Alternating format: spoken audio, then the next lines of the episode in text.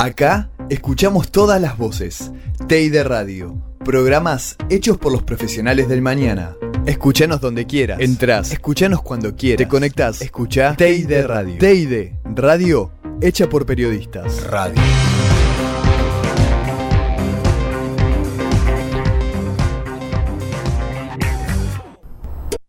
La situación que se vive en la provincia de Santa Fe, con diferentes focos de incendios que están activos y muchísimos brigadistas de la provincia de Entre Ríos, de Santa Fe y del Sistema Federal de Manejo del Fuego que están trabajando para combatir estos incendios que realmente preocupan. En alerta estamos porque toda la provincia de Córdoba y en realidad casi te diría dos terceras partes de la Argentina están en riesgo extremo por eh, el peligro que implican las condiciones meteorológicas, eh, la falta de agua de los últimos meses y en este caso, donde empezamos a poner eh, el ojo es en la provincia de Córdoba por esas condiciones.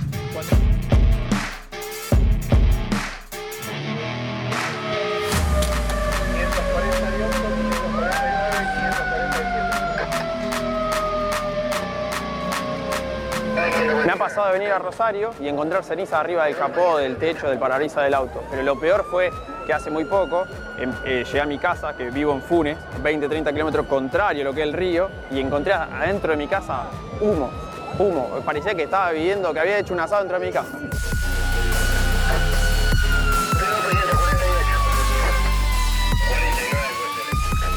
Bueno, las quemas que se están dando en este momento en el humedal generan una gran cantidad de humo y contaminación atmosférica. Eso, como producto, lo que genera es que esa contaminación da por encima de los niveles guía eh, eh, de la normativa provincial y de la OMS en un 30 y en un 40% de acuerdo a las eh, muestras que nosotros venimos desarrollando a lo largo del tiempo.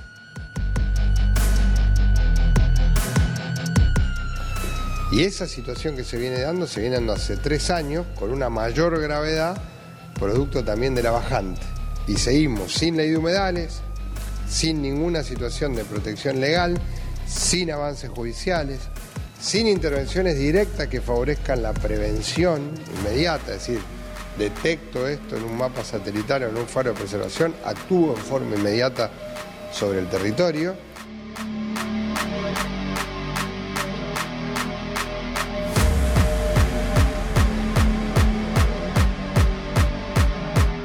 En lo que va del 2022, se contabilizaron al menos 1.128 incendios en el país que afectaron a 375.000 hectáreas, según datos oficiales. Este número surge de datos reportados por las provincias y por la Administración de Parques Nacionales al Sistema Nacional de Manejo del Fuego. Corrientes lidera el ranking con la mayor cantidad de hectáreas incendiadas de todo el país. Para que dimensionen, se quemaron cerca de 87.000 hectáreas, lo que equivaldría a cuatro veces la superficie de la ciudad de Buenos Aires.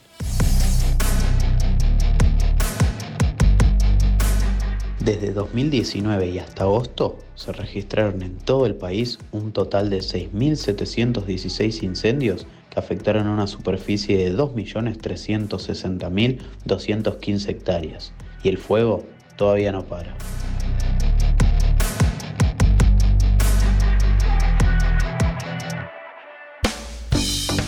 Bienvenidos a otro episodio de Tirados y Despiertos, este programa en el que el día de la fecha vamos a hacer un especial sobre incendios, incendios que han, eh, bueno, tenido la agenda de mediática, no como nos hubiera gustado y por eso vamos a hacer este especial. Ya hace cuatro años que vienen las sequías y hay incendios en todos los puntos del país, siempre hay alguna novedad, y hoy también es un día especial porque se va a estar debatiendo en comisión en el Congreso la ley de humedales que quieren que sean consensuadas, que nadie mire para otro lado.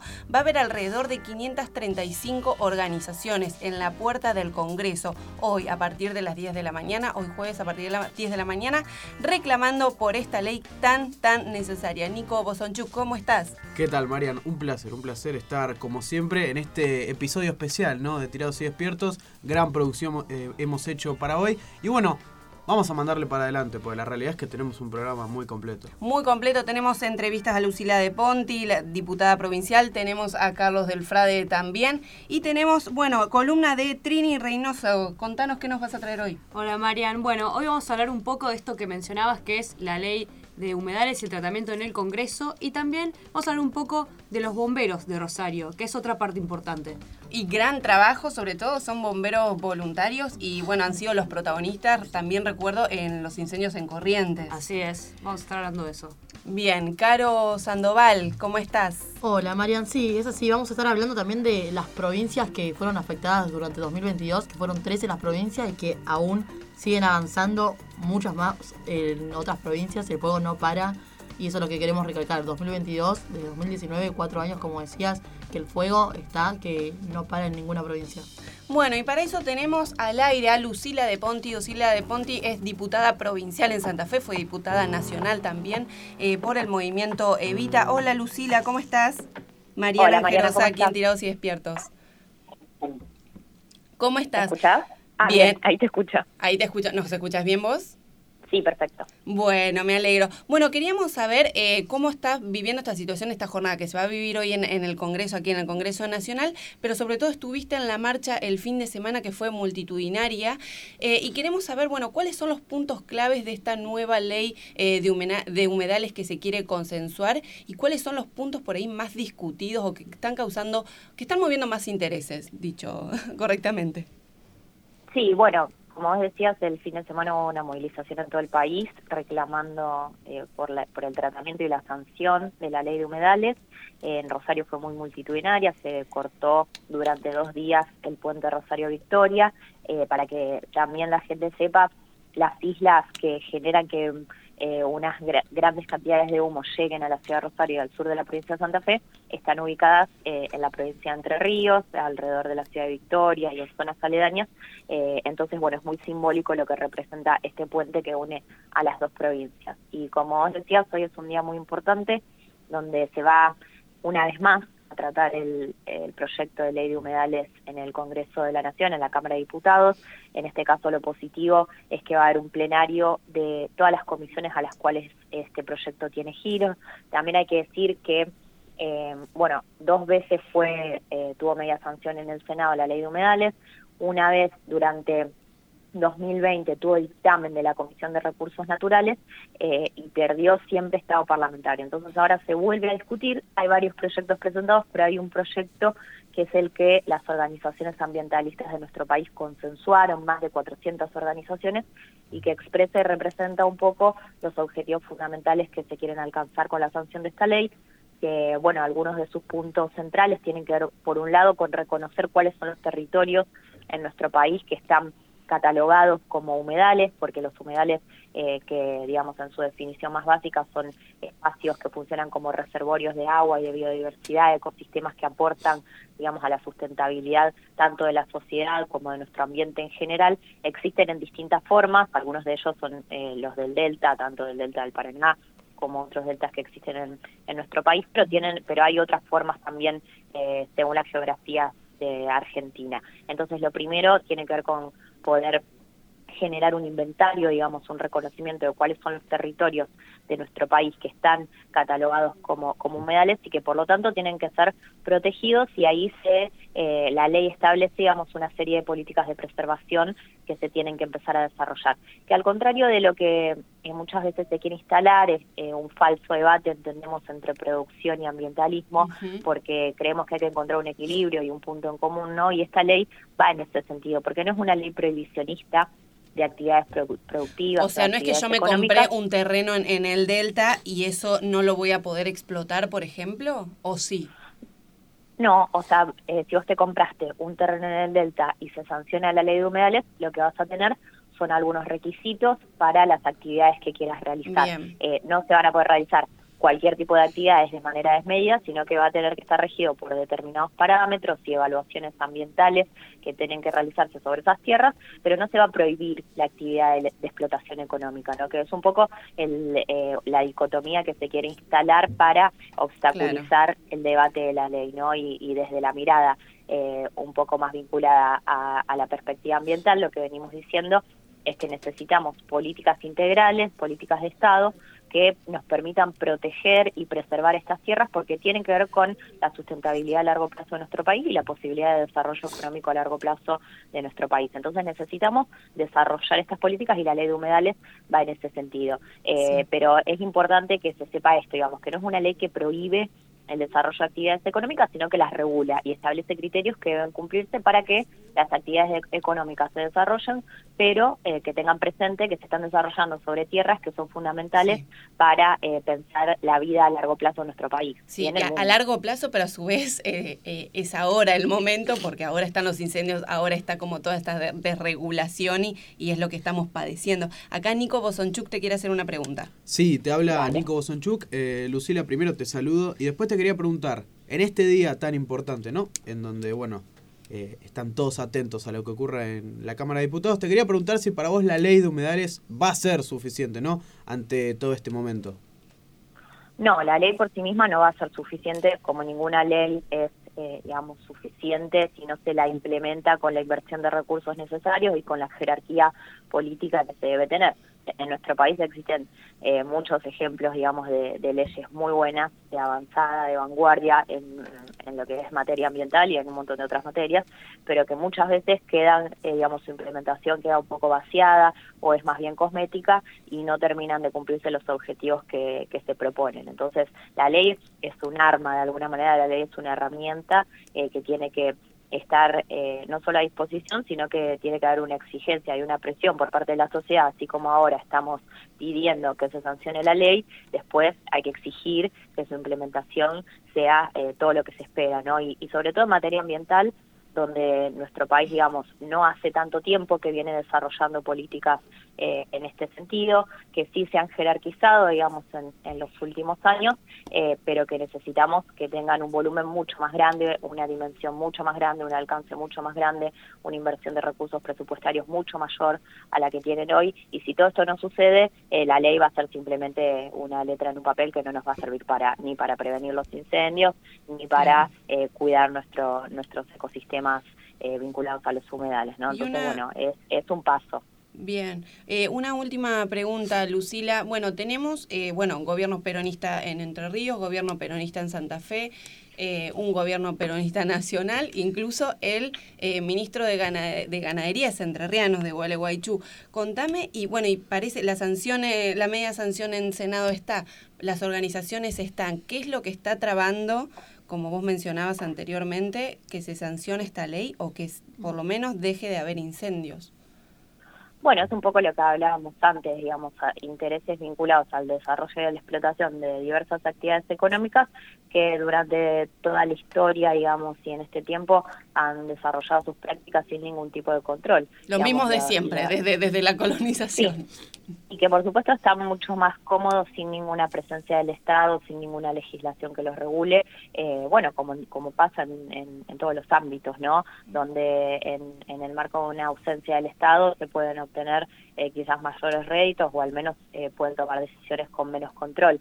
Eh, y bueno, y esto es lo que viene pasando. Hay que tener en cuenta que los, por ejemplo, el delta del Paraná, los humedales del delta del Paraná son extensiones de tierra muy amplias donde realmente la presencia del Estado es nula. Entonces, esto va a generar también si la ley se implementa en toda su dimensión, un cambio de las condiciones eh, sobre las cuales estas personas tienen que, desarrollar sus actividades. Y bueno, esto está expresado también en la Cámara de Diputados. Sí, y un puntito eh, muy, muy chiquitito, el rol de la justicia. Quiero que opine sobre eso también. Sí, bueno, está dejando mucho que desear. La verdad que la justicia en nuestro país en, muchos aspectos viene siendo deficitaria y este es uno más eh, ahí respecto a lo que han sido los incendios desde el 2020 en las islas del Delta del Paraná, frente de, la provincia de Santa Fe, hay al menos tres causas iniciadas con, con prueba, con denuncias, con un montón hay fotos, videos. Todo, digamos, hay un montón de material que se ha ido aportando incluso por parte del gobierno nacional, provincial, municipal, organizaciones particulares, digamos, hay muchísima información eh, y datos generados generados que la justicia no, no ha tenido en cuenta y realmente está paralizada, digamos, en, su acción. Y esto, sobre todo, genera una sensación de impunidad muy grande hacia la sociedad porque parece que se puede hacer cualquier cosa sin ninguna consecuencia. Bien, Lucila, te agradecemos muchísimo por haber pasado por Tirados y Despierto y ojalá que bueno que se dé dictamen y que pueda avanzar por fin esta ley. Y muchísimas gracias bueno por por eh, bueno por estar en la marcha y por seguir impulsando estos debates. No, gracias a ustedes y les dejo un saludo muy grande. Un beso.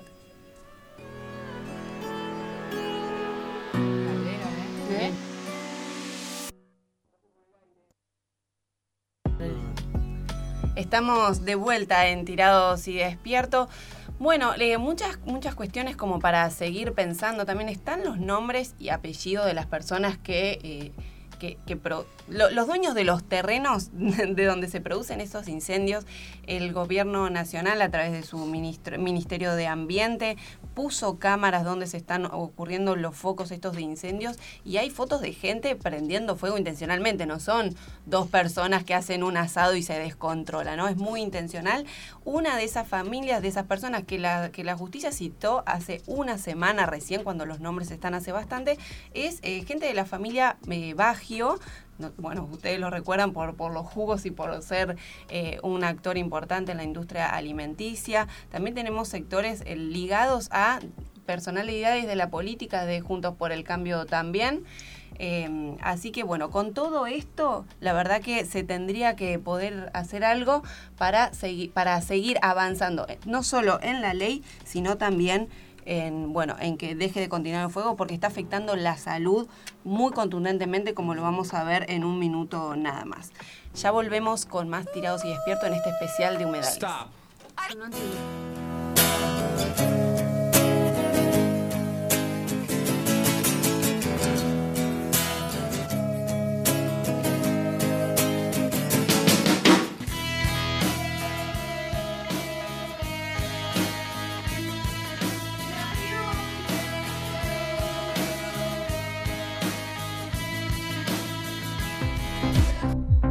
Acá escuchamos todas las voces. de Radio. Programas hechos por los profesionales del mañana. Escúchanos donde quieras. Entrás. Escúchanos cuando quieras. Te conectás. Escucha de Radio. TID Radio hecha por periodistas. Radio.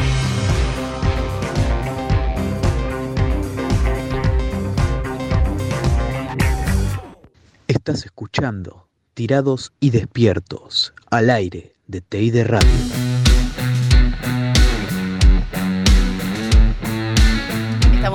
Tirados y Despiertos en este especial sobre incendios y humedales.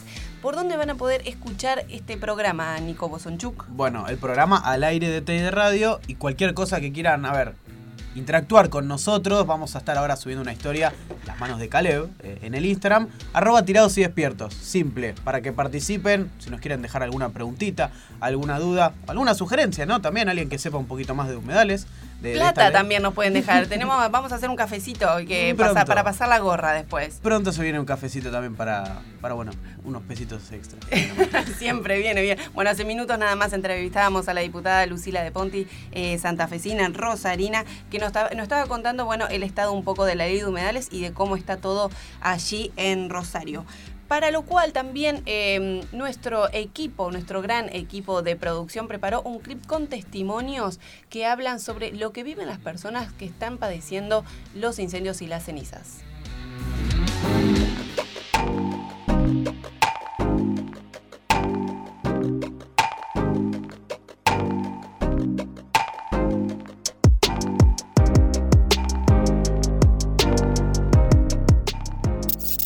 Soy Dolores, vivo en la zona centro de Rosario y quería contarles que durante todos estos días y cada vez que hay quema de pastizal en la isla, en Rosario no se puede respirar. El otro día, va, en realidad durante la semana pasada, varias madrugadas me desperté por el olor a humo que entraba a mi casa, estando aún todas las ventanas cerradas. Hola, mi nombre es Andrea, vivo en el barrio Luis Gabote, en la zona centro de Rosario, cercano al río. Muchas veces se puede ver en el horizonte la columna de humo y sentir el olor eh, de las quemas. Incluso eh, he visto cenizas en el balcón y las plantas.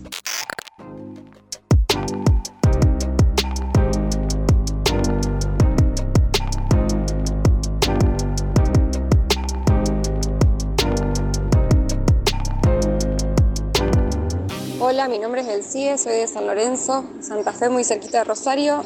Y bueno, acá también eh, tuvimos frente a nuestra ciudad, en las islas, focos de incendio eh, terribles. La verdad, la semana pasada no se podía respirar y nos ardían los ojos del humo. Hola a todos, bueno, mi nombre es Ailén, eh, vivo en la ciudad de Rosario, en un edificio en el séptimo piso, muy cerca del río. Eh, quiero contarles un poco la situación que vimos la semana pasada con el tema de los incendios y lo insoportable que se mm, vivió en Rosario esa situación. no se podía respirar, no podíamos respirar, el aire estaba totalmente contaminado de humo, no se veía a una cuadra. Em, se hizo muy difícil, más allá de la tristeza que produce eh, la quema de los humedales, eh, se hizo insoportable poder vivir y respirar tranquilos.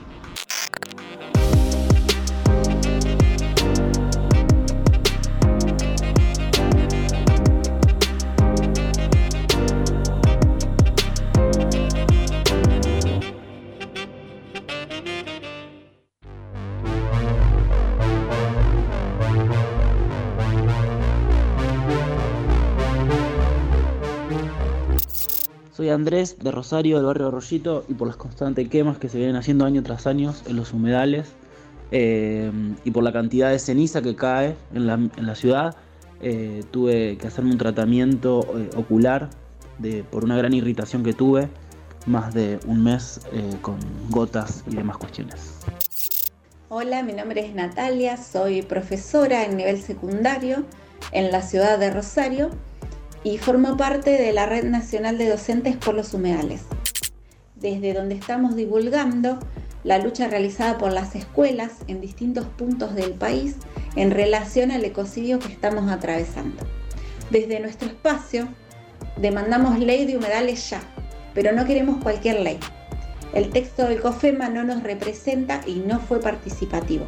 Apoyamos el proyecto consensuado por las organizaciones presentado en marzo en la Cámara de Diputados y exigimos giros, plenario de comisiones, tratamiento y ley de humedales ya.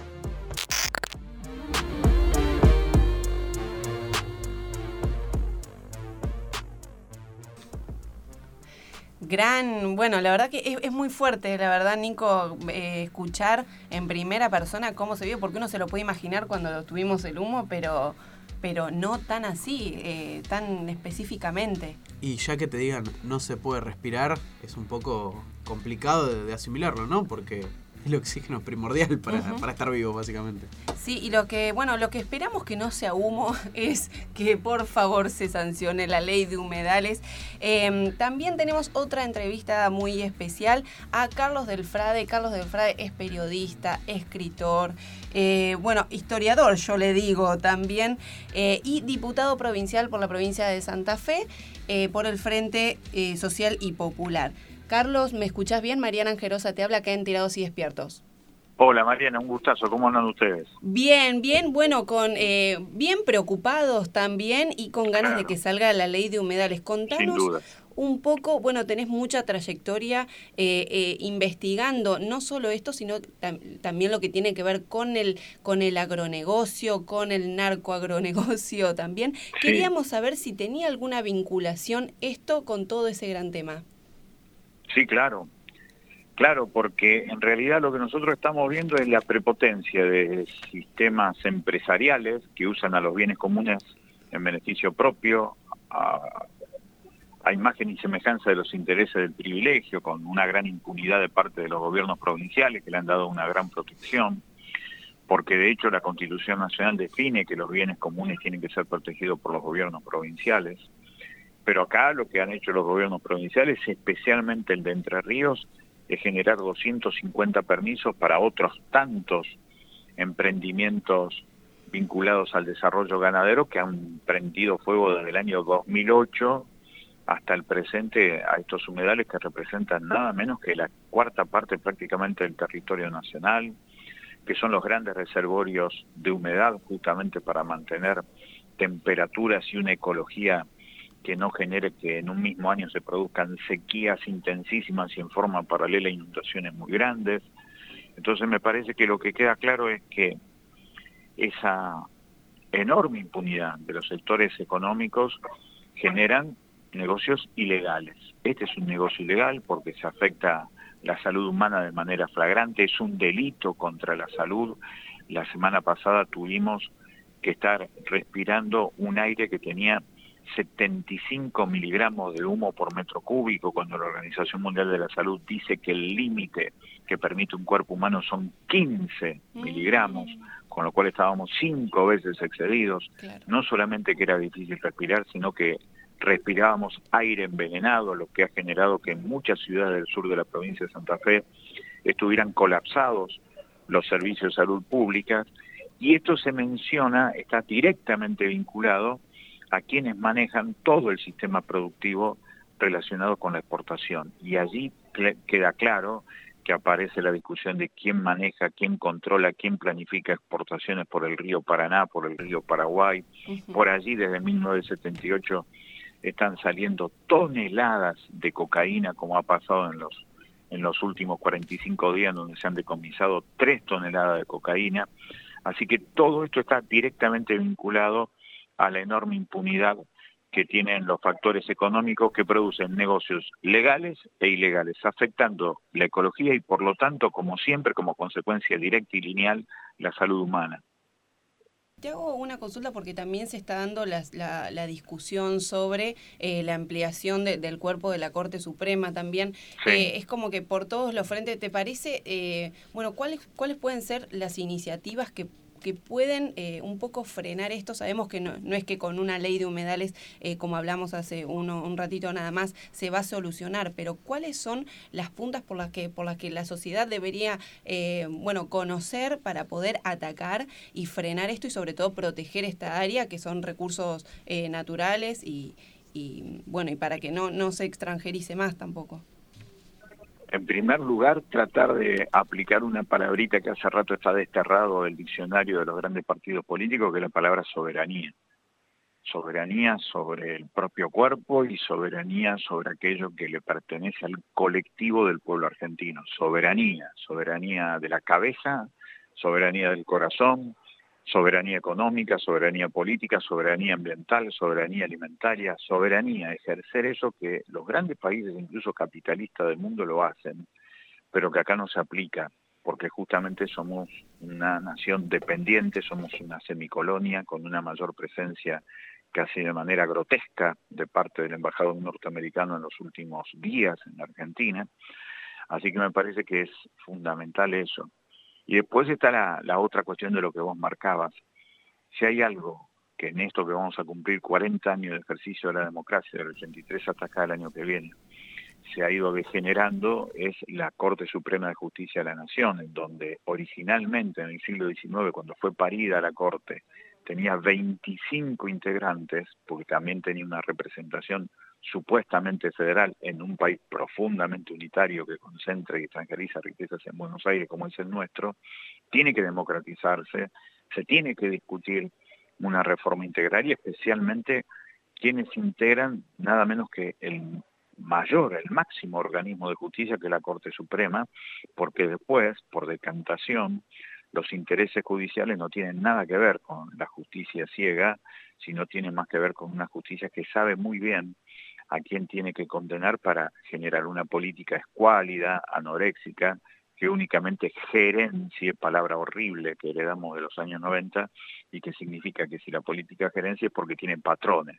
Entonces yo creo que la discusión por la justicia es directamente proporcional a la refundación de la democracia que necesitamos por esta enorme fragilidad que tiene la democracia luego de que vimos una pistola a escasos centímetros de la cabeza de quien fuera dos veces presidente de los argentinos, que demuestra la fragilidad de cualquier vida en la Argentina, pero fundamentalmente de aquella democracia que quisimos construir del 83, que creímos que tenía un piso absolutamente infranqueable sobre la racionalidad, el pluralismo, el respeto, el crecimiento económico con justicia social, y hoy nos damos cuenta que no lo tenemos.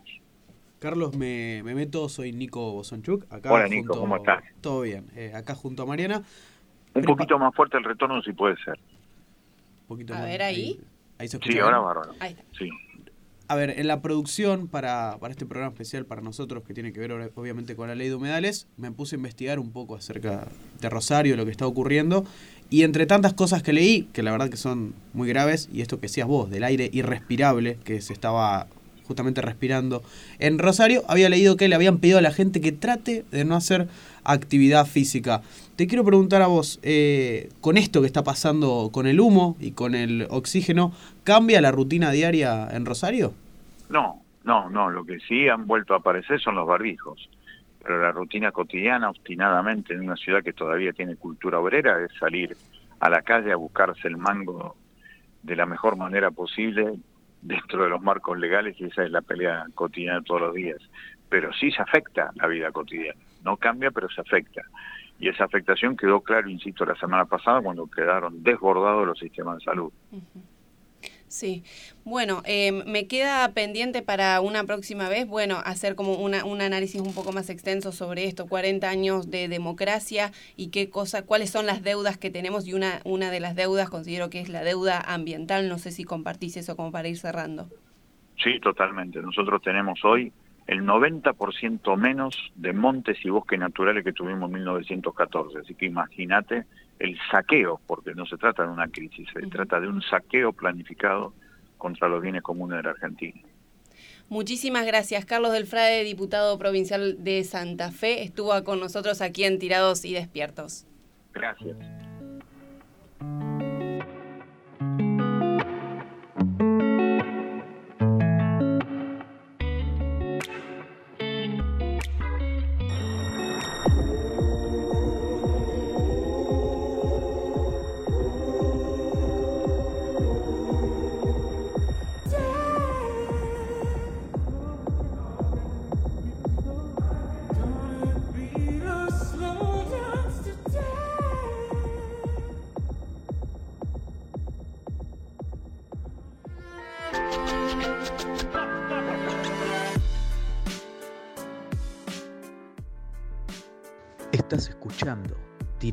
Y Despiertos al aire de TI Radio.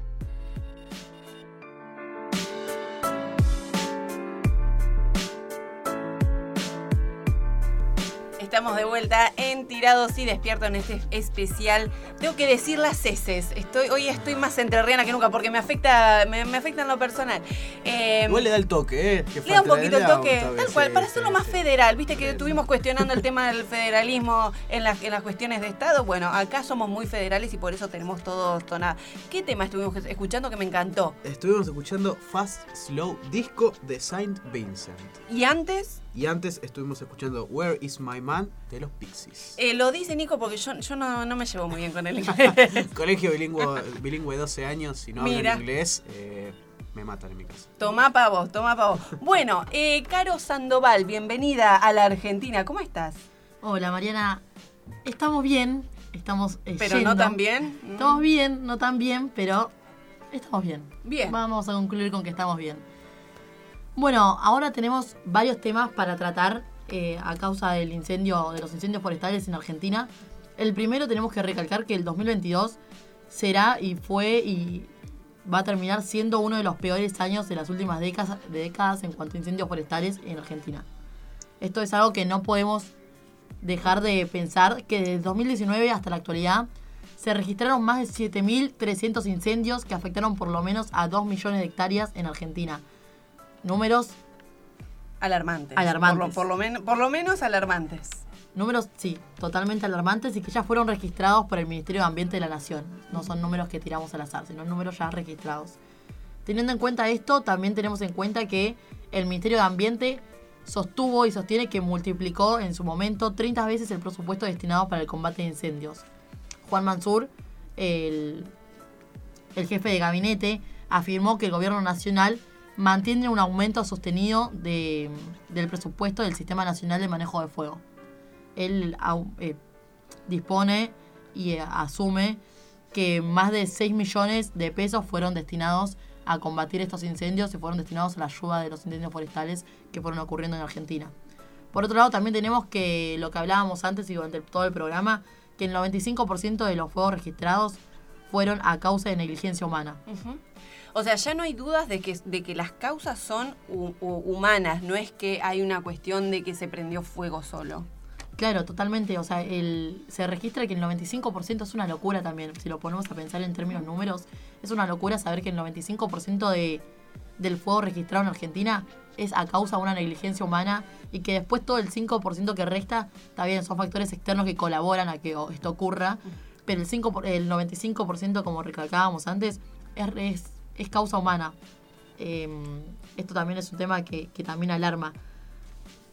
A fin de esto también tenemos en cuenta que más de la mitad del territorio argentino atraviesa una sequía en los últimos tres años por el, el fenómeno climatológico de la niña.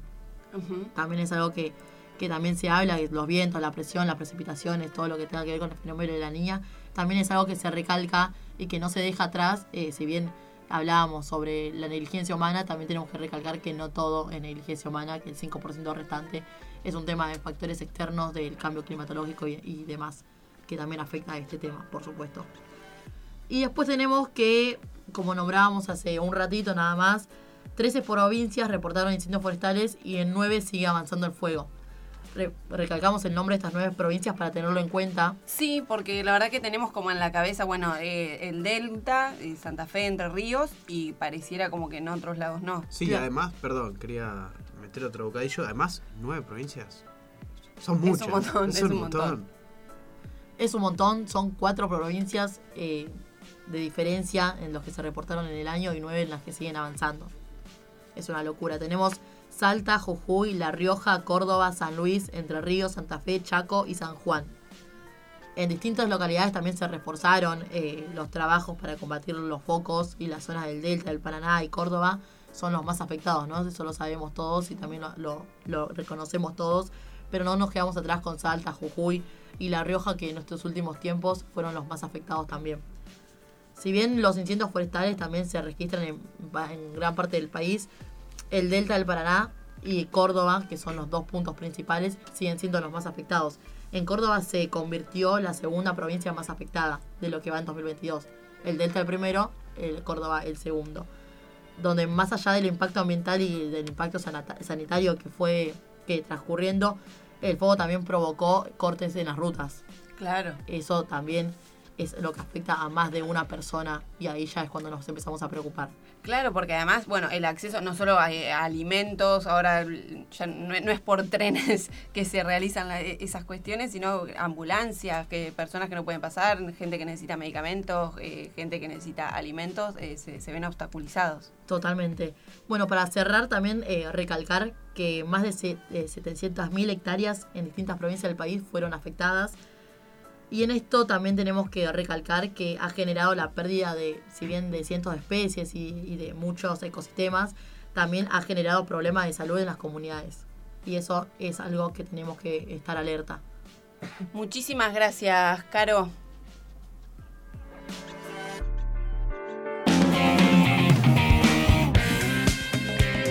Como todas las mañanas, Tirados y Despiertos te acompaña, te informa y te entretiene. Hacete un mate y ven a escucharnos.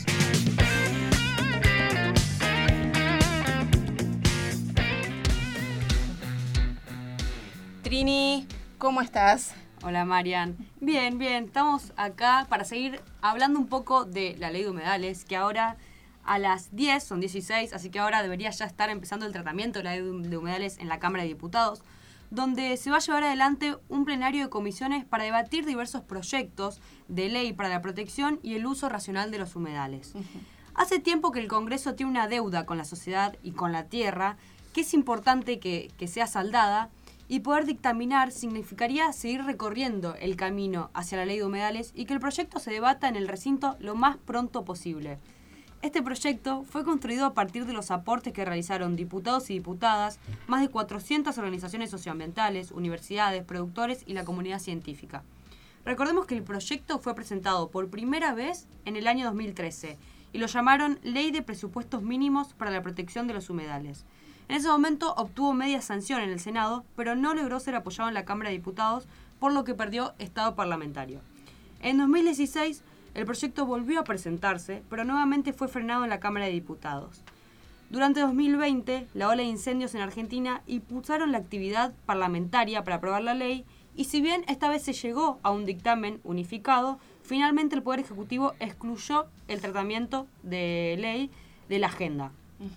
Es por esto que en 2021 el proyecto de ley de humedales perdió por tercera vez estado parlamentario, a pesar de que movimientos de todo el país le exigieron a la Cámara de Diputados que vote su media sanción.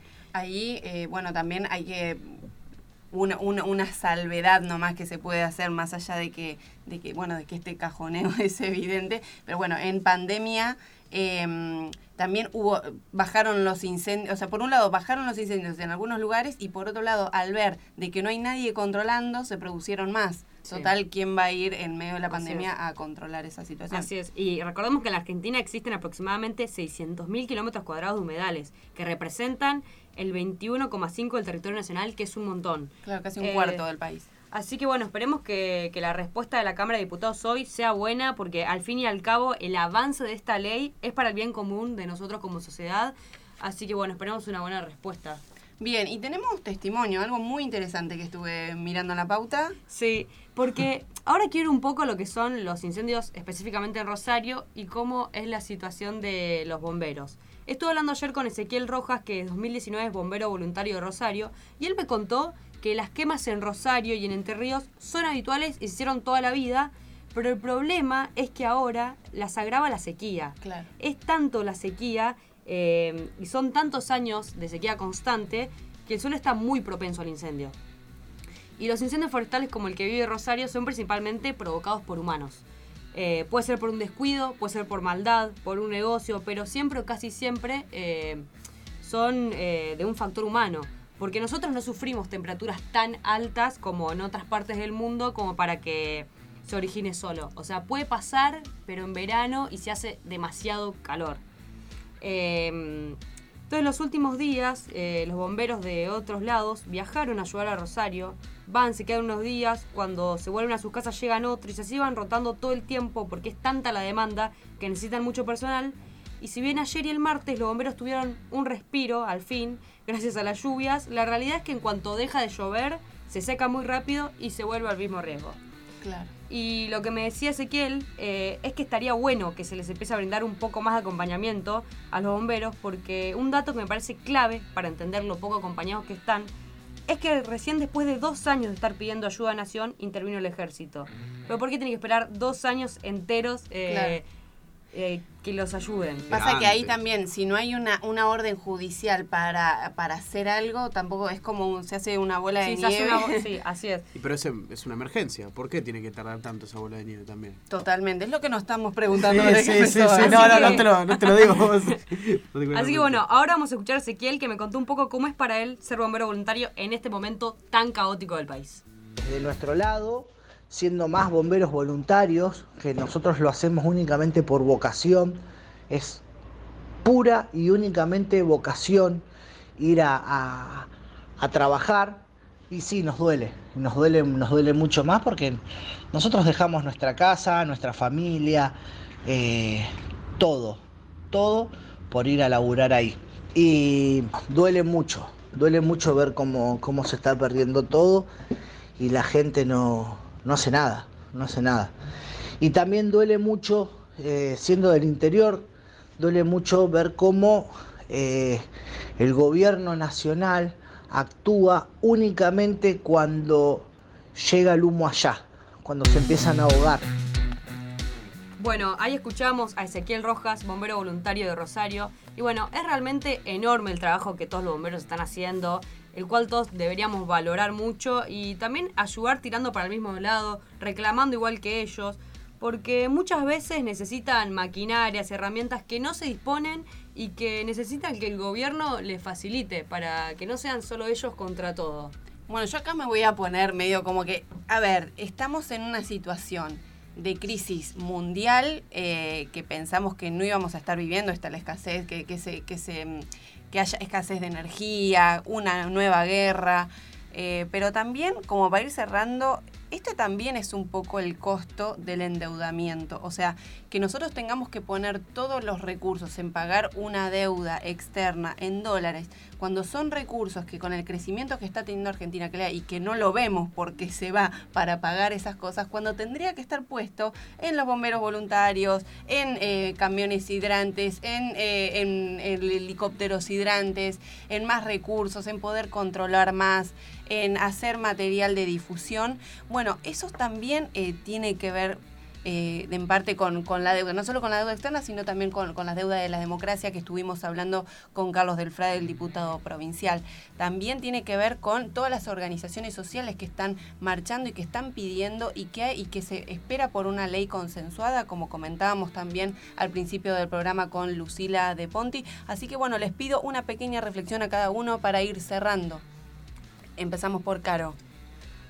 Mi reflexión es que empecemos a, concientizarnos a partir de, lo que de todo lo que estuvimos hablando. Me parece que estamos en una época donde estamos capaz viendo muy superficial o muy por afuera todas las provincias que hay, que sabemos que son un montón, pero no, no estamos eh, tratando de incidir o de entrar en el tema que nos, que nos afecta a todos en general estamos muy generales, tenemos que ser un poco más específicos, creo yo. Sí, ojalá que, la ley ¿no? Eh, que se está tratando ahora en Cámara de Diputados sea el puntapié inicial para que estas cosas no sigan ocurriendo y que los bomberos también empiecen a tener un poquito de ayuda, porque no solo es eh, el tema de, del oxígeno que hablamos y todo eso, sino es todo el trabajo físico que hacen los bomberos para ayudar a estas personas, quizá un poquito más de acompañamiento y ojalá que la ley impulse eso e impulse también la compra, ¿no? De los materiales y las maquinarias que dijo Trini.